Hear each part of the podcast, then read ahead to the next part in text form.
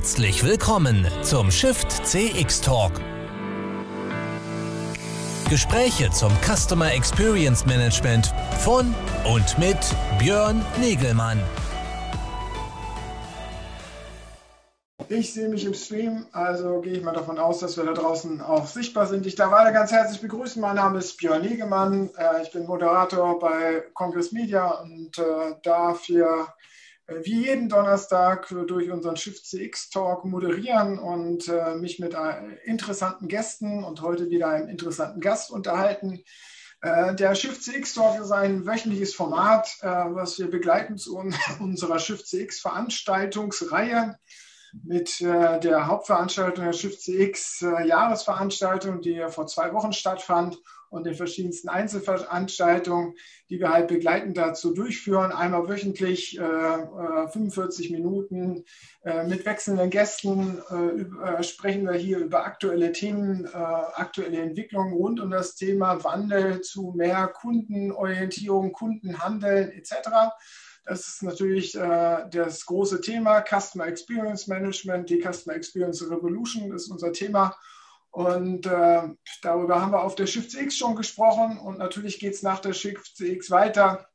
Äh, äh, die Entwicklung bleibt ja nicht stehen und deswegen darf ich mich auch freu, freue ich mich auch auf das heutige Gespräch wieder, hier einen äh, alten Bekannten äh, bei mir begrüßen zu dürfen, hier auf der virtuellen Bühne, den Harald Henn von Marketing Resultant. Hallo Harald.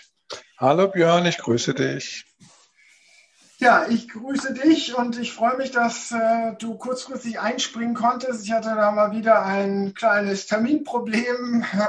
Äh, das äh, ergibt sich bei uns ja immer wieder, dass wir äh, den einen oder anderen planen und dann kommt was dazwischen. Aber du standest äh, Gewehr bei Fuß. Das freut mich. Vielen Dank.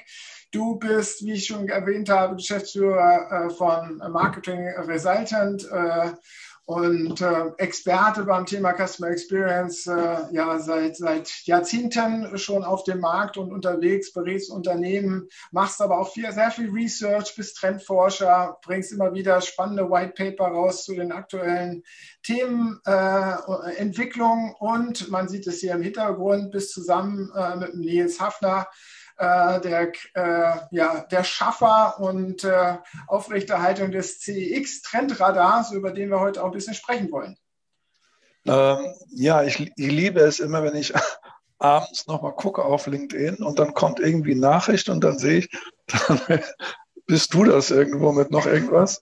Ähm, also ich werde ihm jetzt immer abends um 11 Uhr nochmal gucken, ob irgendwo noch was anliegt oder so. Also nein, ich freue mich ähm, dass ich das heute unterstützen kann irgendwo und äh, mit diesem Thema mache das sehr gerne und äh, unterstütze mich hier auch sehr gerne und natürlich auch die Zuschauer und hoffe, dass wir eine kurzweilige und interessante Runde jetzt für die Zuhörer hier zusammenbekommen. Genau. Wir wollen ein bisschen über äh, eure aktuellen Erkenntnisse aus dem CX Trendradar sprechen. Ähm, auch im Zusammenklang natürlich äh, mit den Ergebnissen, die wir irgendwie in der Shift CX diskutiert haben. Du warst ja auch äh, am Montag, habe ich dich zumindest gesehen auf der Veranstaltung. Äh, wie fandest du es? Ich fand es ich fand's gut. Vor allen Dingen ist jetzt, was mir jetzt auffällt bei den Veranstaltungen, also wir kommen so ein bisschen äh, raus aus diesem, die Kinder stehen vom Weihnachtsbaum und freuen sich über die Wunderkatzen, sondern wir kommen jetzt mehr in so eine Phase, ähm, ich glaube, wir müssen jetzt was tun. Ähm, und wir suchen jetzt alle nach Konzepten, nach Wegen. Was haben andere Unternehmen gemacht? Also wir kommen jetzt so in die Phase des, des Umsetzens, des Doings rein in vielen Unternehmen. Das ist so der Eindruck. Und der beim Aus Thema Kundenorientierung, Customer Experience. Genau, beim Thema Kundenorientierung, Customer Experience. Und insofern ist so mein Eindruck bei den Veranstaltungen, da hat sich der Charakter vom ich schaue mal, was das eigentlich ist und ich bin ganz neugierig gewandelt zu, ich will und möchte das gerne in meinem Unternehmen begleiten, unterstützen, umsetzen und jetzt suche ich Kollegenrat, möchte mich austauschen, möchte von anderen lernen, möchte wissen, wie die das gemacht haben. Also insofern finde ich das im Moment eine ganz spannende Entwicklung bei dem Thema Kundenorientierung, dass wir jetzt so in die Phase des, des, des Machens und des Tuns reinkommen irgendwo. Ja, obwohl ich das natürlich ein bisschen ungerechter oder dass diese Aussage an dieser Stelle ungerecht den gegenüber, äh, den Firmen gegenüber finde, empfinde, die ja auch 2018 schon Cases hatten und vorgestellt haben. Aber jetzt sind wir in der Masse natürlich breiter. Mehr Unternehmen unternehmen etwas. Können ähm, wir uns darauf einigen? Wir hatten das, ähm, also Customer Experience, was neudeutsch jetzt äh, für Kundenorientierung oder wie auch immer steht, das hatten wir schon 2005, 2006, 2007. jetzt hat es einen neuen Begriff gegeben, jetzt hat es nochmal einen neuen Schub gegeben, dank Digitalisierung oder und aufgrund von Corona. Das Ganze hat nochmal eine neue Dimension angenommen und insofern gibt es jetzt nochmal neuen Druck. Aber es ist richtig, es gibt Unternehmen, die machen das schon seit 20, 30 Jahren, die reiben sich verwundert die Augen und sagen, wieso reden jetzt alle über Kundenorientierung? Haben wir eigentlich immer schon gemacht. Äh, früher haben wir Kundenmanagement dazu gesagt, jetzt sagen wir CX dazu, aber das haben wir eigentlich schon immer gemacht. Und wieso haben es andere Unternehmen noch nicht gemacht? Da gebe ich dir vollkommen recht. Das ist dann schon ein bisschen für die, die das schon sehr lange und sehr erfolgreich gemacht haben, schon manchmal ein bisschen äh, ja, mit Augenreiben verbunden. Mhm. Ja, stimmt. Da sind wir ja mitten im Thema halt auch eures CX-Trendradars, mit dem ihr ja immer äh, so ein bisschen versucht festzuhalten, wo gerade die, die Veränderungen sind, wo, womit sich die Unternehmen beschäftigen. Auf den drei Dimensionen äh, People, Process and Technology. Ähm, habe ich das erstmal richtig dargegeben für die Leute, die äh, den CX-Trendradar vom Konzept nicht, nicht kennen. Das ist ein ganz klassisches Reifegradmodell und das ist jetzt auch, also dieses Reifegradmodell generischer Art ist auch nicht von uns, also von Nils und von mir. Das benutzen sehr, sehr viele andere auch, People Process Technology.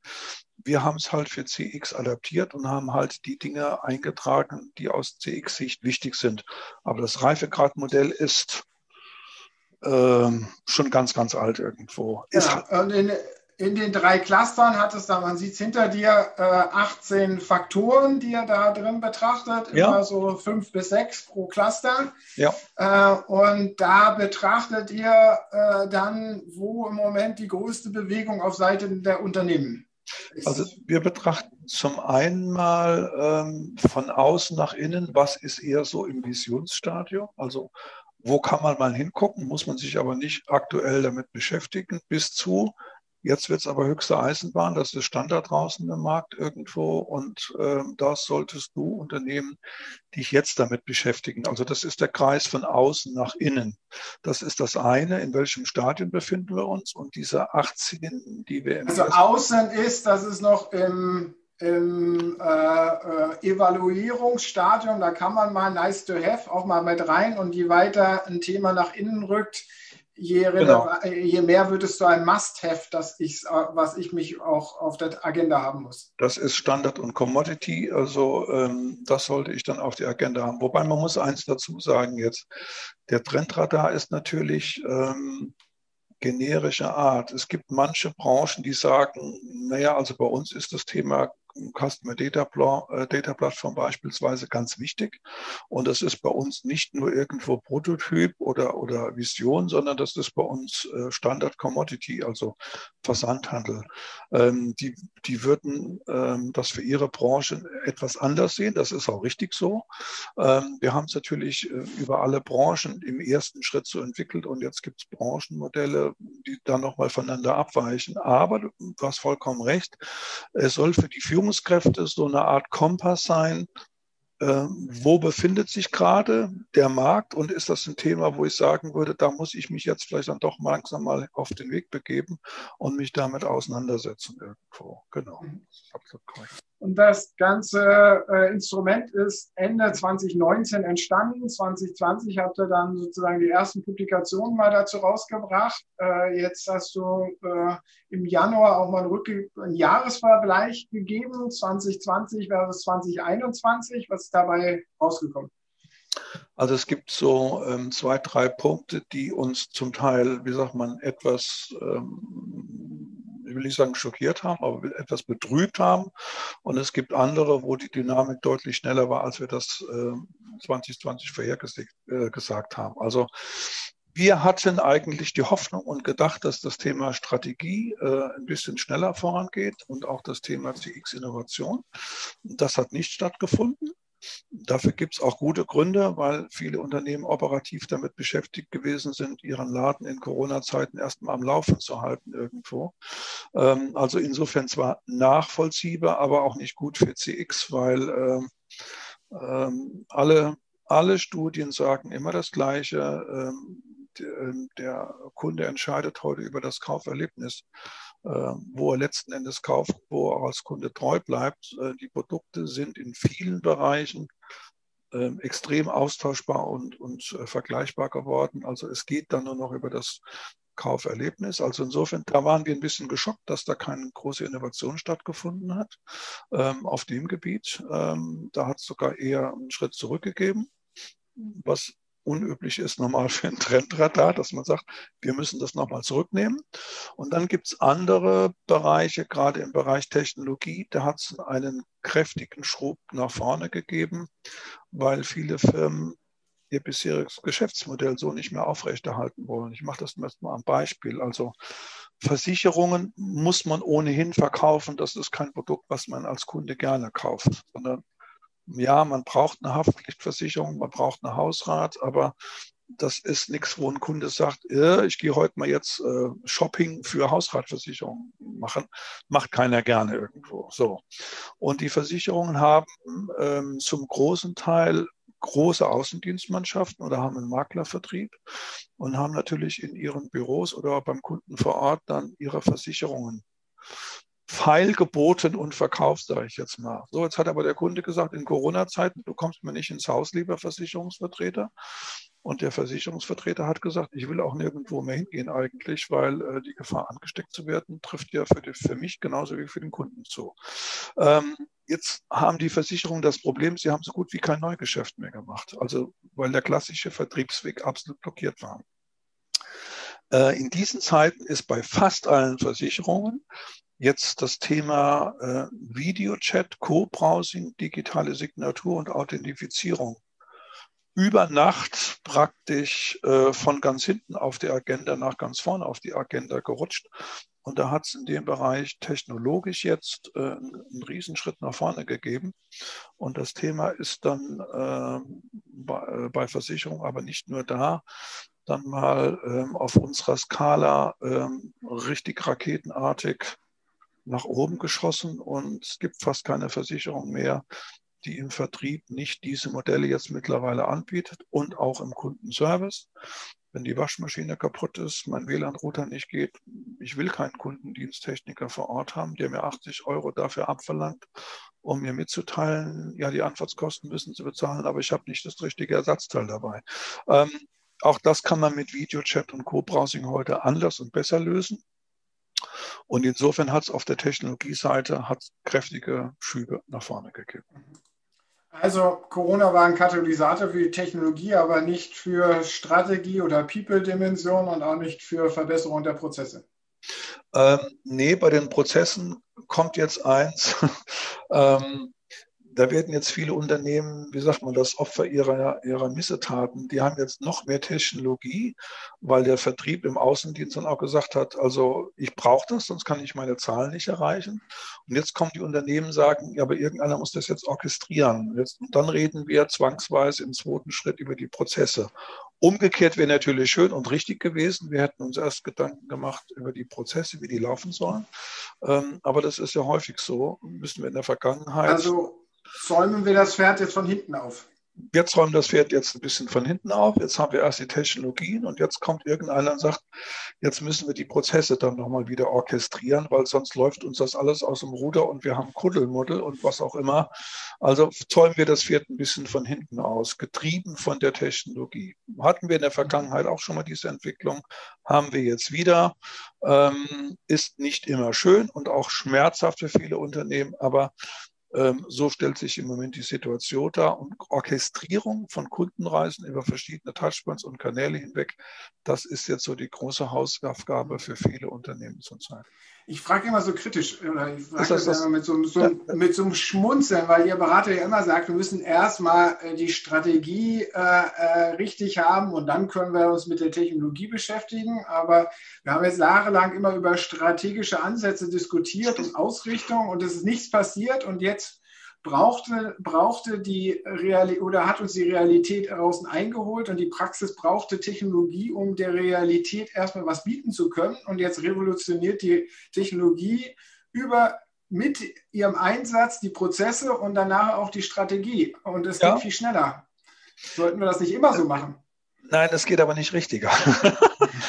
Äh, ähm, also schneller ja, kurzfristig gesehen schon. Aber jetzt nehmen wir mal das Bereich der Versicherung. Also es gibt zum Beispiel die HUK 24, die hat sehr vieles auf der strategischen Ebene richtig gemacht und sich dann überlegt, wie müssen die Prozesse digitalisiert werden, ähm, die Schnittstellen, die Abläufe, wie ist das kundenorientiert und, und, und.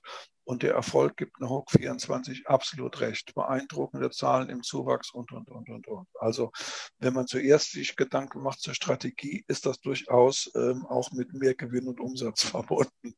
Ähm, das andere, Aber manchmal stolperst du dann ja über die internen, langwierigen Diskussionen und äh, im Kreise sich drehenden und äh, selbstreflektierende Diskussionen mit der Strategie und du kommst nicht zu einem Ergebnis, oder? Das ist ja das, oftmals das Problem dann bei dem ähm, strategischen Ansatz, oder nicht? Ja, wobei das sind nicht die Berater drin schon. nein, ah, nein, nein, nein, nein, nein. Das war jetzt auch ein bisschen zurückgefrotzelt. Nein, ich gebe dir natürlich recht. Ähm, manchmal schafft die Technologie Fakten, ähm, hat aber dann den Nachteil, darüber muss sich ein Unternehmen schon im Klaren sein. Die Technologie bestimmt dann die Strategie. Und jetzt werde ich dann von einer Technologie praktisch dominiert und in meiner Strategie bestimmt. Und da muss ich mich dann ganz ehrlich fragen, wozu brauche ich denn noch den Unternehmenschef, wenn jetzt mir die Strategie vorgibt, wie meine Unternehmensstrategie aussieht? Sorry, dann habe ich oben an der Spitze meinen Job nicht so ganz richtig gemacht irgendwo. Ich gebe dir recht, absolut. Manchmal ist das, äh, ähm, das Thema einer, einer Software einzuführen etwas, was dann so eine Blockade auch lösen kann irgendwo. Ähm, aber ähm, der Schuss kann auch, äh, der kann auch gut nach hinten losgehen. Ne? Dass Einbahnstraßen, technologische Einbahnstraßen geschaffen werden und neue Silos kreieren, weil das ist, das ist ja die, der ja, wesentliche. Der, ja, und, wesentliche, und, viele merken äh, erst auch, wenn sie, wenn sie eine Technologie eingeführt haben, ähm, dann gehen die Optionen B, F und K gehen nicht mehr. Weil die Technologie sagt, nee, das kann ich nicht unterstützen irgendwo. Habe ich dir auch vorher gesagt, ich kann nur A, C und D. Und wenn man dann irgendwann sagt, ja, aber B, F und K wären das, was wir jetzt gerne hätten, dann sagt die Technologie, dann musst du ein anderes System suchen oder ich muss das umprogrammieren. Also das ist, das meine ich eben, das ist dann oft mit Schmerzen verbunden irgendwo. Und da sollte man schon ein bisschen vorsichtig sein, dass man nicht zum Opfer einer bestimmten Technologie wird und seine ganzen strategischen Freiheitsgrade einschenkt. Äh, weil damit werde ich möglicherweise sogar im Markt völlig austauschbar und völlig ersetzbar durch andere irgendwo. Das kann dann irgendwo nicht äh, die Lösung sein. Ne? Jetzt hast du vorhin gesagt, Technologie war an vielen Stellen der Treiber. Du hast ja. ein Beispiel äh, natürlich jetzt an der Stelle so videobasierte Beratungstools genannt, Co-Browsing etc. Äh, äh, Gibt es noch mehr Ansatzpunkte oder technologische Konzepte, die irgendwo Bewegung gebracht haben?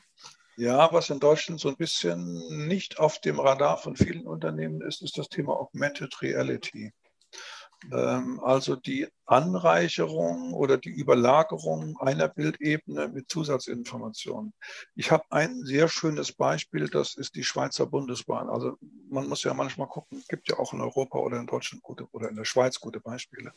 Die Schweizer Bundesbahn hat für ihre Reisenden eine App, womit man mit seinem Smartphone jetzt, wenn man am Bahnhof steht, geht man oben auf diesen Wagenstandsanzeiger. Ähm, dann sieht man ja ne, am Gleisabschnitt A und B hält die erste Klasse, CDE äh, kommt dann der Speisewagen, Bistro und ganz zum Schluss kommt Wagen zweiter Klasse. Und wenn ich mit dieser App der Schweizer Bundesbahn darüber gehe, kann ich das Menü sehen. Ich kann sehen, welcher Wagen äh, wie besetzt ist, ob da überhaupt noch ein freier Platz ist. Ich kann mit dieser App im Bahnhofsvorplatz gucken, wo ist das nächstgelegene Parkhaus, Hotel, Gaststätte, Restaurant. Also diese Anreicherung mit wertvollen Zusatzinformationen ist etwas, ähm, was stark im Kommen ist, wenn es einfach zu bedienen ist und dem Kunden einen hohen Nutzwert verspricht, so wie die Schweizer Bundesbahn für ihre Reisenden extrem einfach zu bedienen, aber mit dem hohen Nutzwert verbunden. Und dieses Thema ist ähm, extrem stark im Kommen. Wir hatten das schon im Bereich Kundenservice. Also die deutschen Maschinenhersteller haben fast alle Augmented Reality. Ähm, weil äh, durch ihre starke Exportabhängigkeit, man exportiert eine, eine hochkomplexe Maschine nach Kolumbien, weist dort einen Techniker ein und drei Wochen später sagt er, ich habe hier eine komische Ansteige, die Kühlflüssigkeit, die Temperatur ist zu hoch, was mache ich denn jetzt? So, dann geht der mit seinem Smartphone auf diese Anzeige, überträgt dieses Signal an den Techniker in Eislingen oder in Göppingen und der kreist dann mit dem Stift ein und sagt, ja, du hast da auch links den Hebel, den hast du nicht richtig eingestellt oder du musst da ähm, die Einstellung an der Stelle verändern. Also im Bereich Kundenservice und Support, Business to Business, war Augmented Reality immer schon ähm, äh, extrem hilfreich. Und jetzt kommt das Ganze auch in den Bereich Consumer. Also ich, wer, wer von den Zuhörern sich jetzt mal ein E-Auto zugelegt hat und dann feststellt, da sind viele neue Hebel und Knöpfe und und was auch immer und was ist Rekuperation und wie muss ich das einstellen, der wird nicht die 222 Seiten seines äh, Manuals durchlesen wollen. Aber was gut geht, ist mit dem Smartphone aufs Armaturenbrett und die App zeigt mir dann, da vorne links ist Rekuperation. Das ist so ein Kippschalter. Und wenn du den drückst, dann äh, äh kannst du den von Stufe 2 auf 3 auf 1 stellen. Und ich erkläre dir auch noch ganz kurz, was das macht. Oder die Memory-Funktion vom Sitz ist an dieser Stelle irgendwo. Also sehr punktgenau, sehr zielgerichtet, mit Sprache, mit Bild, mit Ton. Ähm, da gibt es viele Einsatzbereiche, auch im Business to Consumer, wo Augmented Reality Einzug hält, ähm, was aber von vielen Firmen noch gar nicht so unbedingt auf dem Radar irgendwo ist. Mhm. Ein Thema hast du jetzt noch gar nicht erwähnt, zu dem du ja auch noch eine Konferenz machst und wir auch, das Thema Conversational. Ja, das ist, das ist das andere spannende Thema irgendwo. Ich habe jetzt ähm, Augmented zuerst genannt, weil das so weniger auf dem Radar ist. Also das andere Thema hm, Chatbots, Instant Messenger, ähm, das ist auch ebenfalls raketenartig durch die Decke gegangen. Was unter anderem damit zusammenhängt, dass die Technologieanbieter enorme Fortschritte gemacht haben im, äh, im Bereich der der Intenterkennung. Was will der Kunde eigentlich im Bereich der Spracherkennung? Also Thema Voice. Äh, und dann auch im Bereich der Verarbeitung. Also was braucht der Kunde denn jetzt in seinem Kontext, aus dem er heraus handelt, für eine Antwort irgendwo? Also die erste Generation von Chatbots ist in Deutschland sauer aufgestoßen bei vielen Unternehmen, weil viele äh, das als AI verkauft haben und in Wirklichkeit waren das regelbasierte Chatbots. Das wäre nicht schlimm gewesen, wenn man den Unternehmen nicht suggeriert hätte, das ist ein regelbasierter und der kann auch nicht lernen, der ist strunzdumm. Also finanzieller Standsabfrage ist er gut, aber der ist wirklich strohdoof. Ähm, naja, aber, aber für viele Customer Service Vorgänge würde ja vielleicht auch reichen, wenn es klar positioniert ist. Ja, genau. Wenn man das nicht falsch deklariert hätte als Mogelpackung, wäre es ja auch gut gewesen. So, jetzt haben aber viele Firmen gedacht, oh, der löst alle Probleme, der lernt selbst und, und, und. Um dann festzustellen, der lernt überhaupt nichts. Ganz im Gegenteil, strunzdumm. Die zweite und dritte Generation jetzt ähm, ist sehr viel fortgeschrittener, kann aus dem Zusammenhang erkennen, was der Kunde will, ähm, kann auch sehr gut äh, komplexere Vorgänge schon bearbeiten. Ähm, und was ganz wichtig ist, die neue Generation kommt fast ohne Training aus. Das hat einfach mit ihrer Struktur zu tun, dass sie auf, auf äh, Wissensgrafen ähm, aufsetzt, sodass sie äh, vorhandenes Wissen ähm, in semantischen Netzen darstellt, um jetzt ein bisschen technisch zu werden und dann ohne Training relativ schnell ähm, das Ganze umsetzen kann. Und insofern ist es dann auch kein Wunder, dass mittlerweile bei Stadtwerken, Energieversorgern, bei Banken und Versicherungen ähm, die Chatbots auf extrem breiter Front Einzug gehalten haben. Im Moment noch für die eher einfacheren Vorgänge. Also in der Schweiz, der Klassiker ist die Helvetia-Versicherung. Mein Fahrrad ist weg. In der Schweiz heißt Fahrrad Velo und die Helvetia hatte einen Chatbot, den ersten, der richtig gut war. Der hat nur und ausschließlich den Velo-Diebstahl gemanagt. Also mhm. nicht hatte mein Fahrrad bei der Helvetia versichert und sagte, es ist weg, es ist geklaut worden.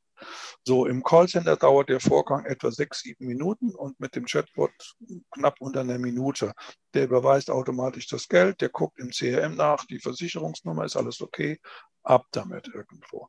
Mittlerweile können die ähm, auch Mitfahrversicherungen für Autos anbieten. Also die, die wie Pac-Man krallen die sich immer komplexere Aufgaben und setzen die sehr erfolgreich um. Und die Kunden mittlerweile finden auch den Umgang mit diesen Chatbots der neueren Generation als sehr angenehm, als sehr nützlich, als sehr entlastend. Und insofern, ja, ähm, die haben mittlerweile jetzt, kann man wirklich sagen, auch den Durchbruch äh, geschafft. Und wenn man guckt, Fiat hat gerade angekündigt, die haben den Fiat 500 mit einer speziellen Edition auf den Markt gebracht. Und das Ding heißt Google Assistant. Also Google steht im Vordergrund und das ganze Ding ist nichts anderes wie eine wie ein sprechender Google Assistant auf Rädern. Ähm, BMW hat Alexa verknüpft mit, äh, mit dem BMW-System intern.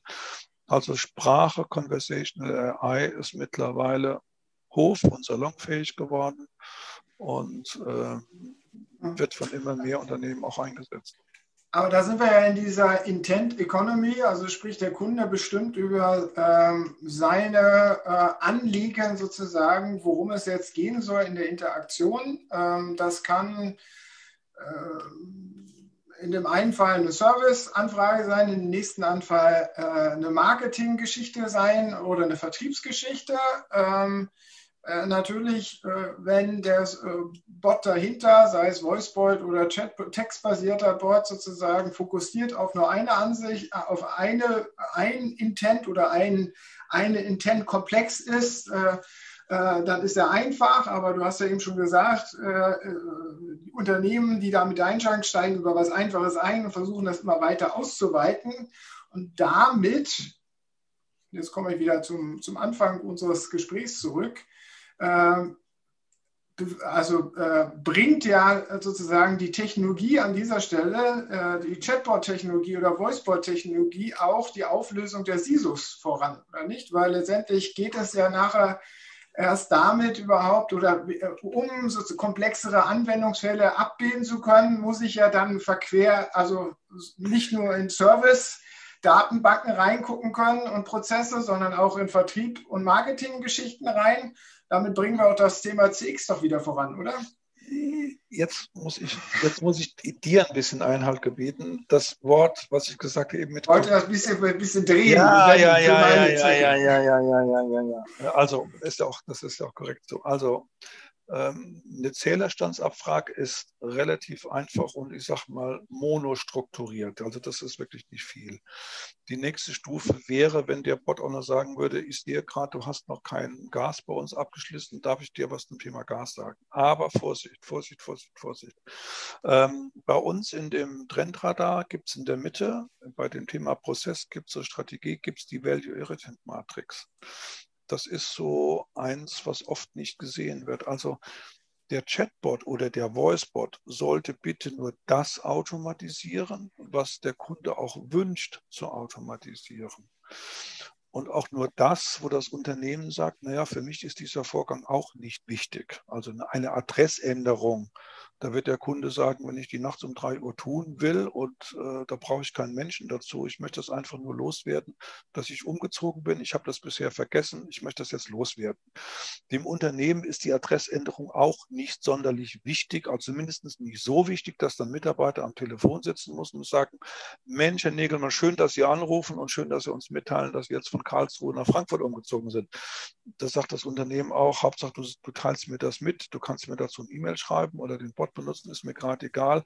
Das muss schnell und kosteneffizient sein. Achtung aber bei den Dingen, wo der Kunde sagt, nee, jetzt würde ich aber ganz gerne mit dem Menschen sprechen. Also beim Thema Gasvertrag, da würde ich mich jetzt schon mal gerne beraten lassen. Ähm, Gibt es dann Kombirabatt und wie ist das mit der Kündigung? Wie lange ist die Preisbindung und, und, und. Also nicht alles, was man automatisieren kann, darf man automatisieren. Ähm, von beiden Seiten aus nicht. Insofern muss man dem Chatbot schon Einhalt gebieten. Jetzt sind wir wieder bei dem Thema Strategie. Ähm, nur weil die Technologie irgendwas kann, sollte sie es nicht zwangsweise tun, sondern sie sollte bitte schön nur das tun, was für beide Seiten auch wirklich äh, nützlich ist. Bin ich, bin ich d'accord bei dir an der Stelle, wo es darum geht, dass wir das äh, technologisch komplett automatisiert in der Technologie abbilden. Äh, mir geht es ja eigentlich eher um den Punkt, ähm, wir wissen ja alle, äh, da wo der Chatbot äh, seine Grenzen hat, sollte ein guter Exit sein, eine gute Übergangsschnittstelle zu einem menschlichen Agenten. Äh, lassen wir das jetzt auch mal als äh, generell akzeptierte Meinung stehen, dass wir das auch so umsetzen wollen. Bedeutet aber trotzdem, ja, im Endeffekt, vielleicht haben wir über den Chatbot äh, dieses Gasangebot angestoßen. Dann können wir das aber nicht beantworten. Wir übergeben es an den menschlichen Agenten. Das heißt jetzt aber dahinter, dass der menschliche Agent dann natürlich viel crossfunktionaler agieren muss. Das heißt, der Einsatz des Chatbots, der jetzt äh, den Kanal oder die, aufgrund dieser intent-getriebenen, kundenseitigen getriebenen Aktionsanstoßes äh, sozusagen einen Prozess losgetreten hat, führt jetzt immer stärker zu Anfragen von äh, cross-funktionalen Antworten durch das Unternehmen. Also die Technologie bewirkt doch im Unternehmen jetzt doch verstärkt, dass ich jetzt mich stärker ändern muss, oder nicht? Ähm, das also doch mehr Veränderung, als wenn ich über die Strategie gekommen wäre. Oh, jetzt machen wir mal, äh, jetzt wollen wir uns kundenorientiert aufstellen und verändern nee. mal unsere Prozesse und setzen dann hinter die Technologie ein. Nee, Widerspruch. Also diese cross-funktionalen Dinge, die gab es auch vorher schon im Callcenter. Da gibt es den typischen Satz, ach, und wenn Sie schon mal gerade dabei sind, ich hätte auch noch eine Frage zu. Die gab es immer schon eigentlich. Das, der Kunde hat sich noch nie an die Silos der, an der, der Unternehmen gehalten, an die Abteilungsabgrenzung. Das fand noch nie ein Kunde gut. Ein Kunde denkt immer nur in seinen Anliegen und in seiner Kundenreise, wo er gerade befindet, in welchem Kontext, und das möchte er gerne gelöst haben. Dem ist relativ schnurzbewusst egal, wie das Unternehmen aufgestellt ist. Das war auch schon vor Chatbots so irgendwo. Der Chatbot hat nur eine andere Notwendigkeit gebracht, oder nicht? Ja, der Chatbot zwingt jetzt das Unternehmen noch mehr dazu, weil, weil die Technologie dann sagt, also ich habe hier eine Chatbot-Anfrage, eigentlich wollte der nur Zählerstandsabfrage, aber ich habe zugelassen, da darf der noch eine andere Frage stellen. Mhm. Und wenn ich das im Chatbot zulasse, muss ich damit umgehen. Aber dieses ähm, dass der ich will Kunde ja nur auf den Punkt raus, dass die Technologie jetzt das Unternehmen mehr zu einem veränderten Verhalten zwingt als das schöne Strategiekonzept. Ähm, ja, weil die, ähm, die Unternehmen vorher bei ihren Mitarbeitern oder bei den Dingen, die die äh, vorher im Kundenservice abgefackelt haben oder im Vertrieb, oft nicht richtig zugehört haben, mit was der Kunde da ankam, äh, was er wollte, äh, wie hoch die Fallabschlussquote war. Wir haben auch die falschen Dinge vorher gemessen. Die Unternehmen hätten es schon vor zehn Jahren wissen können, dass man nicht in Silos sich organisieren darf, sondern entlang der Kundenreise. Der Chatbot ist natürlich technologisch so, da kriege ich dann noch mehr Daten und eine knallharte Auswertung und dann kommt das natürlich noch viel eher auf den Tisch des Hauses nach dem Motto, guck dir mal an. Ähm, wir hatten den eigentlich, den Chatbot eingeführt für eine Adressänderung und jetzt stellen wir fest, 35 Prozent aller Fragen gehen in diese, in jene und noch in eine andere Richtung irgendwo. Da stimme ich dir zu, aber ähm, dass der Kunde vorher schon von Hölzchen auf Stöckchen äh, gesprungen ist und äh, mehrere Anliegen. Das hatten wir eigentlich immer schon und man hätte das vorher schon mit einer vernünftigen Strategie auch super gut lösen können. Ne? Hätte man es gewollt. Hätte Fahrradkette, ne, das ist halt dieser komische Ausspruch da. Ähm, ähm, aber letztendlich, wie gesagt, mein über die Gespräche, die wir auf unseren äh, Diskussionen da immer mit euch Experten, aber auch mit den Praktikern geführt haben, ist es ja dann, dass man oftmals in diesen unendlichen politischen Diskussionen äh, im Unternehmen dann festgesteckt hat und nicht zur Umsetzung kam. Und jetzt äh, finde ich im Endeffekt, dass durch Corona dafür ja einfach ein ganz anderer Drive reingekommen ist. Das ist ja einfach immer wieder, warum ja. ich da nochmal so nachbohre, und du hast ja, ja auch dein Trendradar so ein bisschen äh, natürlich visualisiert, äh, ganz klar. Die Botschaft drückt sich bei uns ja auch im Trendradar aus. Also das Thema Chat, äh, Videochat und Co-Browsing hätte nicht diesen rasanten Aufstieg erfahren, hätte es Corona nicht gegeben. Es gibt und, Anwendungen. Und bewirkt dann hintenrum noch ein Umdenken auch auf der, Strate auf der Prozess- und der Strategieebene jetzt viel stärker, als wir vorher hatten. Das ist ja, ja genau. Die, in dem Falle treibt jetzt Corona äh, die Technologie und die Technologie äh, treibt die Prozesse und die Strategie. Ähm, wir wünschen uns aber bei den Unternehmen nicht, dass wir jedes Mal äh, von außen äh, Corona brauchen, um die Strategie irgendwo anzupassen. Wünschen wir ähm, uns nicht. Aber was machen wir denn, wie machen wir denn jetzt das Beste daraus? Du sprachst ja eben da schon, dass wir natürlich durch die Technologien jetzt viel mehr Daten generieren. Das war auch ein großes Thema natürlich bei der Shift CX, äh, dass wir stärker datenbasiert äh, Customer Experience Optimierung treiben oder voranbringen und erkennen, äh, wo sind noch Probleme in den Prozessen, wo, äh, wo wünscht sich der Kunde etwas anderes, äh, äh, etc. Ist das der auf der Prozessebene, in dem Prozesscluster im Endeffekt der Erfolgshebel, wenn sich da die Unternehmen jetzt drauf äh, verstärkt orientieren, um daraus aus sozusagen aus der verstärkten Erkenntnisgewinnung, Analyse und dann auch Umsetzung äh, auch wieder einen Schritt weiterzukommen? Jetzt hast du mir eine schöne Steilvorlage nochmal für die Notwendigkeit von Strategie gegeben. Danke. also, ja, ähm, das Thema ist, äh, die Systeme spucken unendlich viele Daten aus. Also früher hatten wir nur ein Callcenter, jetzt haben wir noch viele andere Dinge, die Daten ausspucken. So, das Thema ist, ähm, jedes der Systeme bietet wertvolle Daten aber nur wenn ich die Daten im, im, im Kontext sehe und was tragen die dazu bei, meine Strategie zu unterstützen, machen die Daten ja auch wirklich Sinn. Ne? Also wenn ich jetzt isoliert ein System betrachte, beispielsweise Nutzungsrate von Chatbot, Abschlussquote und, und, und, dann hilft mir das alleine nicht sehr viel weiter irgendwo. Das ist zwar auch nützlich und erkenntnisreich, aber hilft nicht.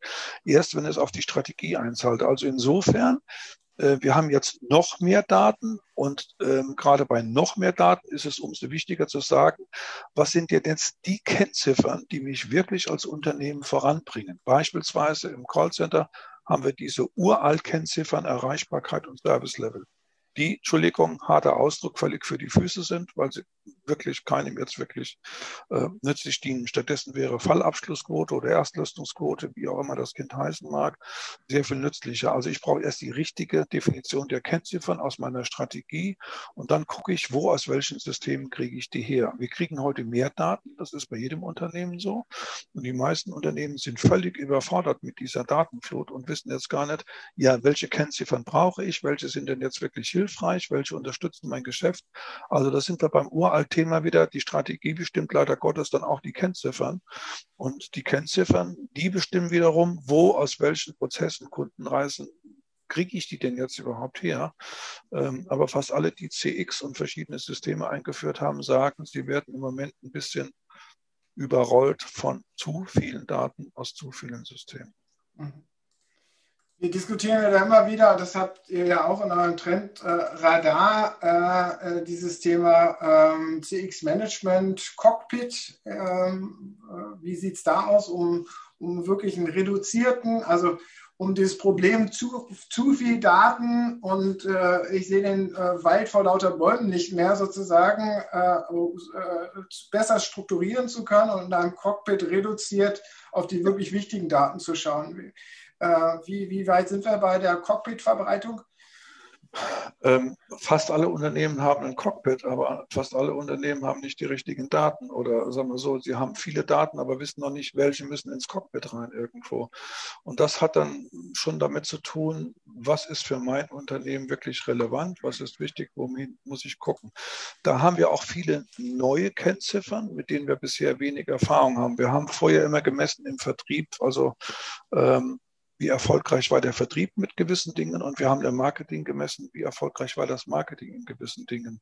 Was wir bislang in der Vergangenheit noch nicht so gut gemacht haben, weil die Abteilungsdenke dagegen gesprochen hat, zu sagen, wie läuft eigentlich die Customer Journey eigentlich ab? Äh, was sind die relevanten Touchpoints vorne in der Suchphase? Was sind die relevanten Touchpoints in der Entscheidungsphase und, und, und, und, und. So. Also von diesem vertikalen weg hin zum horizontalen. Da brauchen wir neue, brauchen wir neue ähm, Kennziffern, die die Systeme zwar rein theoretisch liefern können, auch in den Dashboard überführen können, aber die muss ich erstmal ermitteln, ich muss sie verstehen und dann kann ich sie ins, ins Cockpit reingeben. Da sind die Unternehmen. Also ein Cockpit rein auf NPS-Werten äh, ist nicht unbedingt das, womit wir agieren sollten. Ja, mit NPS habe ich sowieso also ich bin kein Freund von NPS, weil ähm, diese Kennziffer, äh, wenn man sie, die mal analytisch auseinander nimmt, NPS suggeriert ja, ähm, dass die Kunden loyal sind, wenn sie weiterempfehlen. Also die Untersuchungen, empirischen Untersuchungen haben gezeigt, es gibt eine stärkere Ko Korrelation zwischen dem hohen NPS-Wert und der Kundenzufriedenheit, aber nicht so einen hohen zur Weiterempfehlung und damit zur Loyalität. Das Ding hat, hat schon ein paar gravierende Macken. Der Grund, warum das so verbreitet ist, weil es extrem einfach zu ermitteln ist. Ne? Also da, daran sieht man mal wieder, die, die Management-Ebene möchte. Und reduziert dann auch gut darstellbar ist. Ne? Es ist extrem gut vermittelbar, es ist einfach erklärbar und es suggeriert, wenn du das richtig machst, hast du loyale Kunden. Ähm, deswegen ist das Ding so hoch verbreitet irgendwo, aber es ist auch hochgefährlich irgendwo. Der NPS ist bestimmt ähm, nicht verkehrt, aber es ist nur ein Indikator und man sollte schon gucken, ähm, dass es dann noch ein paar andere Indikatoren gibt, die ins Dashboard rein müssen. Nur weil es einfach zu ermitteln ist, heißt es nicht, dass es auch einfach gut ist. Das ist ja das Problem an auch dieser unterschiedlichen Generationen dieser Cockpits. Äh, darüber haben wir ja auch schon mal, was ja auch in der Diskussion dabei, dass äh, sozusagen ein so ein Standard-Generalwert letztendlich nicht für alle Branchen, nicht für alle Unternehmen gelten kann und, und, eigentlich ein gutes Cockpit immer erst dann gut ist, wenn es mit den spezifischen Kennwerten, KPIs des Unternehmens äh, auch bestückt und befüllt wird. Richtig. Was alle gemeinsam haben, ist, dass wir in Zukunft äh, Kennziffern brauchen, die etwas mit der Kundenreise zu tun haben. Was der NPS im Übrigen auch nicht tut. Ne? Es gibt so Versuche, oder es hat Versuche gegeben von Unternehmen, die haben so ein Touchpoint-NPS ermittelt, um dann festzustellen, das ist, Entschuldigung, mega doof der Ansatz, äh, weil äh, der Kunde entscheidet nach der Kundenreise, aber nicht nach dem einzelnen Touchpoint. Also jetzt haben wir alle mittlerweile begriffen, offensichtlich ist der Verlauf einer Kundenreise von A bis Z, von Anfang bis Ende, offensichtlich etwas, was den Kunden in seiner Meinung bestärkt oder auch äh, nicht bestärkt, bei diesem Unternehmen weiterhin treuer Kunde zu bleiben. Aber diese Kundenreisen muss ich erstmal designt haben. Die laufen oft über verschiedene Abteilungsgrenzen hinweg mit verschiedenen Systemen. Und wir werden noch lernen müssen, wie man die, die Kundenreise, wie man da richtige Kennziffern ermittelt, die uns eine bessere Aussagekraft darüber geben, ob der Kunde jetzt mit der Kundenreise zufrieden ist und nicht mit dem einzelnen Touchpoint beispielsweise. Und auch nicht mit dem generischen NPS, der sowieso in meinen Augen ja nur bedingt tauglich ist irgendwo. Super, wir sind schon fast am Ende unserer Gesprächszeit. Äh, war spannend. Ich glaube, wir haben ganz schön dein Trendradar von hinten nach vorne aufgearbeitet. Äh, das strategische Thema haben wir jetzt ein bisschen unterbelichtet betrachtet. Willst du da Nein, noch mal was hinzufügen? Na, Nein, du, du, gibst den Versuch hier nicht auf irgendwo. Das ist ja auch das, was ich an dir schätze irgendwo. Ähm, naja, ich, ich habe ich hab meine Bauchschmerzen, dass wir in allen Trans Transformationsthemen äh, immer wieder die gleich, das gleiche Credo ist. Wir müssen erstmal Strategie aufarbeiten. Und dann verlaufen sich viele Unternehmen, egal bei welcher Transformationsinitiative, einfach in dieser Strategiediskussion, in ewigen im, sich im Kreis drehenden Strategiediskussion, die nicht wirklich zum Ergebnis führt. So, äh, das, das, das ist ja der Punkt. Ja, da stimme ich mit dir überein. Aber das ist dann, ähm, sag mal so, du stimmst ja dem zu, dass eine Strategie generell nützlich ist. Ja. Aber der Prozess, um dahin zu kommen, ist offensichtlich nicht gut. Also ja. insofern, glaube ich, müssen wir eher darüber nachdenken, äh, wieso tun sich Unternehmen so schwer damit, eine Strategie, ich sage mal, relativ schnell, ich sage immer bewusst relativ schnell, aber dafür so umzusetzen, dass alle sagen, habe ich verstanden im Unternehmen, finde ich gut, trage ich mit und wenn sie es nicht mittragen, sollen sie bitte gehen und ist für mich nachvollziehbar irgendwo. Offensichtlich ist der Prozess der Strategiefindung und Formulierung offensichtlich das Schwierige, nicht das Thema, dass wir keine Strategie brauchen. Ne? Ja. Äh, da bin ich vollkommen d'accord. Und dann, und dann sozusagen, dass sich die Umwelt schneller verändert, als die Strategieformulierung ein Ende gefunden hat. Mm, ja, wobei äh, Unternehmen auch aufpassen müssen, oft wird auch Strategie dann mit Taktik verwechselt irgendwo. Ne? Also wenn die Strategie so gestrickt ist, das ein halbes Jahr hält, dann frage ich mich immer, dann war es keine Strategie, dann war es vielleicht Taktik irgendwo, aber mit dem falschen Label beklebt irgendwo. Aber ich stimme mit dir überein, viele Unternehmen tun sich schwer damit, intern überhaupt mit den Entscheidungsprozessen. Ähm, äh, grundsätzlicher Art, da haben wir oft die Schwierigkeit, äh, zu viele Stakeholder, zu viele Widersprüche und nicht schnell genug irgendwie äh, den Konsens herbeigeführt. Das ist die Richtung, in die wir hinwollen. Ähm, 250 Grad Nord, Nordwest und da marschieren wir. Und man sieht es ja unter Unternehmen, die erfolgreich eine Strategie haben. Das hat offensichtlich auch was mit Leadership zu tun irgendwo. Ne? Also wenn ich mir gucke, Jeff Bezos, Elon Musk, da habe ich immer sehr starke Führungspersönlichkeiten und ich glaube nicht, dass die sechs Jahre rumgeeiert haben, bis eine Strategie hatten. Ähm, offensichtlich ist das Thema der Strategiefindung auch ein Thema, das mit Leadership und mit Führungsqualität zu tun hat. Mhm. Wobei man ja bei Elon Musk fragen muss, ob er wirklich Strategiepapiere hat oder ob das nicht dann doch mal so kurze, ich, schnelle Papiere sind und äh, weil sie ich, da ein, ein, einer Idee folgen ich muss nicht unbedingt Strategiepapier haben. Ich bin groß geworden bei Dell Computer, als Michael Dell noch, äh, weiß ich nicht, 10 Millionen Dollar Umsatz gemacht hat. Wir haben kein Strategiepapier gehabt, aber äh, ich kann versichern, dass Michael Dell eine Strategie im Kopf hatte, die er uns sehr plausibel mittags bei, bei einer großen Pizza erklärt hat, in welche Richtung das geht. Und da war kein PowerPoint, das gab es damals sowieso noch nicht. Ähm, das hat er uns dann äh, so erklärt, dass wir nach einer Stunde Pizza essen wussten, das ist die Strategie. Und wir haben da kein PowerPoint dafür gebraucht und äh, trotzdem war es eine Strategie. Ich glaube schon, dass man nicht immer da große Seitendokumente braucht, aber alle Führungskräfte müssen verstanden haben, das ist die Richtung, in diese Märkte gehen wir mit dieser Vertriebsstrategie, mit dieser Produktstrategie. Wenn das alle verstanden haben, muss noch nicht unbedingt schriftlich sein irgendwo. Prima. Was steht bei dir als nächstes auf dem Programm? Die große Conversational AI-Konferenz. Ja, das Thema muss ja noch auch äh, mal verfrühstückt werden. Da muss ja auch mal Klarheit geschaffen werden, Orientierung in dem Markt. Und äh, das kommt jetzt Ende Mai. Und irgendwann, wenn das dann fertig ist, widmen wir uns dann wieder irgendwas mit CX zu. Das geht jetzt immer schön im Wechsel irgendwo. Und äh, aber Conversational AI ist im Moment äh, auch auch relativ heiß und da gibt es das Gleiche. Viele Unternehmen suchen nach Orientierung und nach Struktur und nach Hilfe und nach Rat. Und das machen wir jetzt zum ersten Ende mal. Prima. Harald, vielen Dank für deine Zeit. Gerne. Vielen Dank, dass du da warst. Äh, vielen Dank auch für die Zuschauer, die wir hatten. Äh, es war doch wieder zweistellig da draußen. Das freut uns natürlich, dass ihr uns alle zugeschaut habt. Ähm, Nächste Woche sind wir wieder hier äh, am Donnerstag um 15.30 Uhr. Nächste Woche mit der Ulrike Donner äh, sprechen wir über Service Excellence und weitere Themen. Ähm, und äh, ja, einfach wieder reinschauen. Nächste Woche in diesem Sinne, wir sind raus. Äh, äh, Tschüss zusammen. Genau, jetzt funktioniert hier irgendwie mein Browser nicht, aber wir sind äh, jetzt dann demnächst raus. Okay, also ciao.